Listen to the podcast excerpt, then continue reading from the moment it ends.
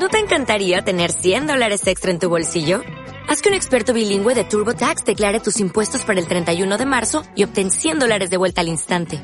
Porque no importa cuáles hayan sido tus logros del año pasado, TurboTax hace que cuenten. Obtén 100 dólares de vuelta y tus impuestos con 100% de precisión. Solo con Intuit TurboTax. Debes declarar para el 31 de marzo. Crédito solo aplicable al costo de la presentación federal con TurboTax Full Service. Oferta sujeta a cambios o cancelación en cualquier momento.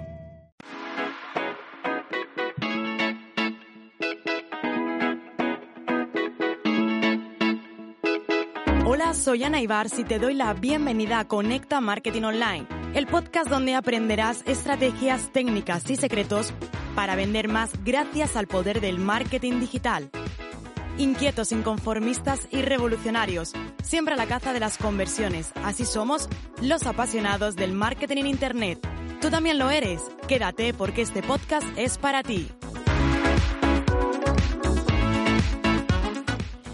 ¿Cómo establecer límites en el trabajo? Eso es algo que tienes que saber y controlar, tanto si trabajas en un departamento de marketing como si trabajas en una agencia, como si tienes tu propio negocio. A mí me gustaría cómo puedes establecer límites en el trabajo, en el trabajo, concretamente con tus trabajadores o bien quizás con compañeros, compañeros pues que a veces te piden demasiado. Establecer los límites para mí es algo fundamental, sobre todo porque el equipo, el resto de tus compañeros o tus jefes inclusive, no tienen que trabajar por tareas, sino trabajar por responsabilidades. Y lo que ocurre es que cuando la gente trabaja por tareas, piensa que una vez hecho lo suyo, ha terminado.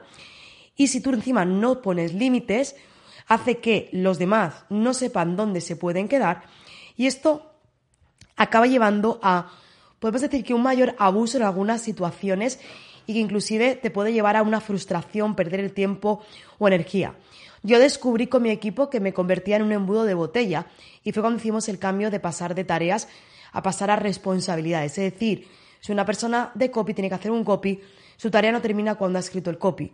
Su tarea termina cuando ese copy está plasmado en la página final, por ejemplo, de venta, con lo cual esta persona de copy tiene que estar en contacto con diseño, ambos tienen que revisarlo y cuando ya esté todo, entonces, en ese punto final, es cuando la tarea está finalizada y yo ya, si tengo que revisar, no siempre, por supuesto, pero si tengo que revisar, reviso. Así que es importante que pongas límites porque esto te va a permitir marcar el tiempo, la energía y las habilidades necesarias. Así que en este episodio quiero compartir contigo la importancia de establecer los límites para que no termines sobrecargado con riesgo de quizás experimentar estrés o ansiedad. Y creo que es importante que establezcan los límites en primer lugar con tu equipo de trabajo o quizás si trabajas en una agencia, en un departamento, con tus compañeros, para que tengas claro cuáles son las funciones de cada uno cuáles son esas responsabilidades y se pueda aplicar la metodología más adecuada. Eso te va a ayudar a establecer unos límites de manera sana, porque hay veces que ponemos límites y nos sentimos mal. Nos sentimos a lo mejor que no estamos a gusto con lo que acabamos de decir. No, perdona, hay que poner límites, pero límites saludables. Y límites saludables significa que a la otra persona no le siente mal que le digas, oye, no, hasta aquí no puedo ayudarte. Así que Seis claves para que puedas establecer estos límites, como te decía, saludables para mí, fundamental, cuando estés trabajando con tu equipo o establecer límites con tus trabajadores o con tus compañeros. En primer lugar, transmitir esos valores y objetivos positivos de la empresa. Aporta la confianza a los trabajadores, delega en ellos y no estés supervisando de forma constante. Vas a ver así también cómo su rendimiento va a aumentar. Eso sí, déjales claro que que tú no supervises significa que hay menos margen de error, con lo cual tienen que tener un buen ojo y revisarlo varias veces. Tener un espacio reservado para trabajar. El espacio de trabajo tiene que tener esa capacidad de repercutir en el estado de ánimo y en la productividad.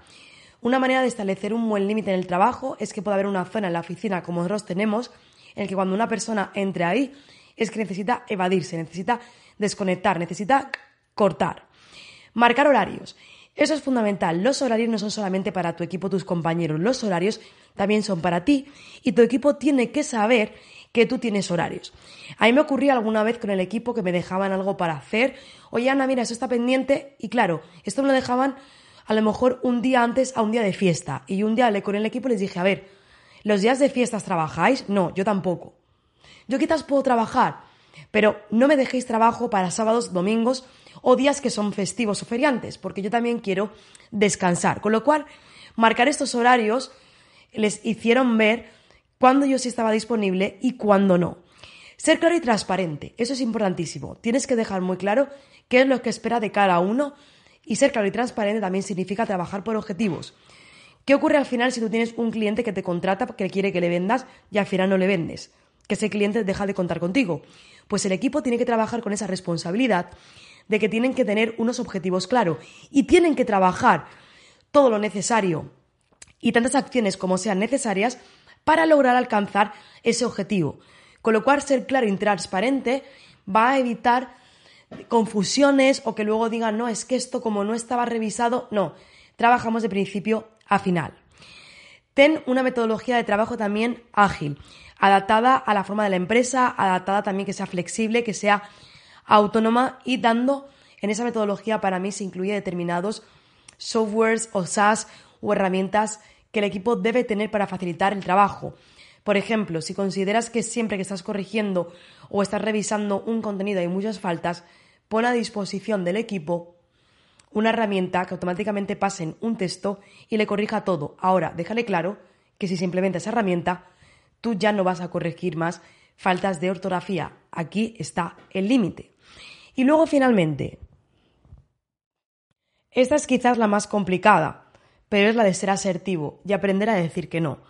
Al igual que tienes que aprender a decir que no con clientes, también con tu equipo y hasta dónde puedes ayudar. No todo puede ser yo estoy aquí o yo reviso todo. Una conversación y conversaciones que yo suelo tener con el equipo, que solemos hablar en la que siempre les digo, soy el cuello de botella, tenéis que trabajar con independencia, tenéis que trabajar de manera independiente, pero ser un conjunto y que no todo pase por mí. Porque si todo pasa por mí, yo voy a llegar al momento en que, uno, voy a pasarme el día apagando fuegos y dos, las cosas nunca vamos a conseguir crecer ni escalar, porque al pasar todo por mí, mi tiempo sigue siendo el mismo. Con lo cual, decir no también es una forma de poner límites, pero ayudar al crecimiento y al escalado de tu empresa. Así que aprenda a establecer límites, aunque no sea una tarea sencilla, pero sobre todo en los ambientes laborales, como te acabo de compartir con tu equipo, con tus compañeros, es algo fundamental. Y es que realmente ser jefe, ser líder, es algo complicado, es algo difícil, porque parece que nunca puedes decir que no a nada, decir no a clientes, decir que no a proyectos o decir que no a tu equipo. Así que ese crecimiento, ese desarrollo y ese liderazgo también tienes que trabajarlo. Hablar de esto sin tapujos siempre cuesta, hablar de poner límites o decir no, yo a mi equipo le digo esto o lo otro, cuesta decirlo, pero hay que trabajarlo. Hay que ponerlo en marcha y hay que implementarlo para crecer. Quédate, fíjate con lo que te he dicho. Y como yo le decía a mi equipo, si yo tengo que acabar corrigiendo todo para que salga perfecto, en primer lugar significará que no estoy confiando en vosotros. Dos, vosotros vais a trabajar sin responsabilidades porque siempre pensáis que como va a pasar por mis manos, si hay algún error, yo me daré cuenta. Y tres, nunca creceremos, nunca escalaremos porque mis horas son limitadas. Y estaremos siempre limitando todo a mi tiempo, con lo cual no vamos a poder escalar. Así que fíjate lo importante de establecer esos límites y de trabajar por responsabilidades y que el equipo tenga claro que hay unos objetivos que cumplir y qué es lo que tienen que lograr. Si todo lo que estoy hablando ahora mismo está resonando en tu cabeza, entonces Next es para ti. Te quiero hacer una invitación súper oficial. Next es mi primer evento presencial, recalco presencial, en el que es completamente creado por mí. Un evento eh, de negocios digitales, un evento para hablar de marketing, de estrategias y de visibilidad de los días 12, 13, perdón, los días 13, 14 y 15 de enero de 2023. 13, 14 y 15 de enero de 2023. Entra en evento Next, va a ser en España, en Madrid, la capital de España. Entra en eventonext.com, next como si fuera siguiente en inglés, pero terminado en T, eventonext.com y ahí descubre, descubre este evento porque vamos a hablar de muchas cosas. Si me conoces, sabes que soy una persona súper cañera, con invitados especiales, con casos de éxito, con estrategias, con visibilidad, con hacks, hablar de la transparencia, de emprendimiento y también del mundo empresarial. Así que entra en eventonext.com porque es un evento que no te puedes perder. La entrada tiene un precio de verdad que no llega ni a los 100 euros por tres días de conocimiento. El equipo me dijo que estaba loca, pero no estoy loca. Quiero que el precio para venir no sea una excusa. Así que entra en eventonext.com, descubre todo sobre Next y nos vemos pronto presencialmente. Espero que este episodio te haya gustado y nos escuchamos en el siguiente.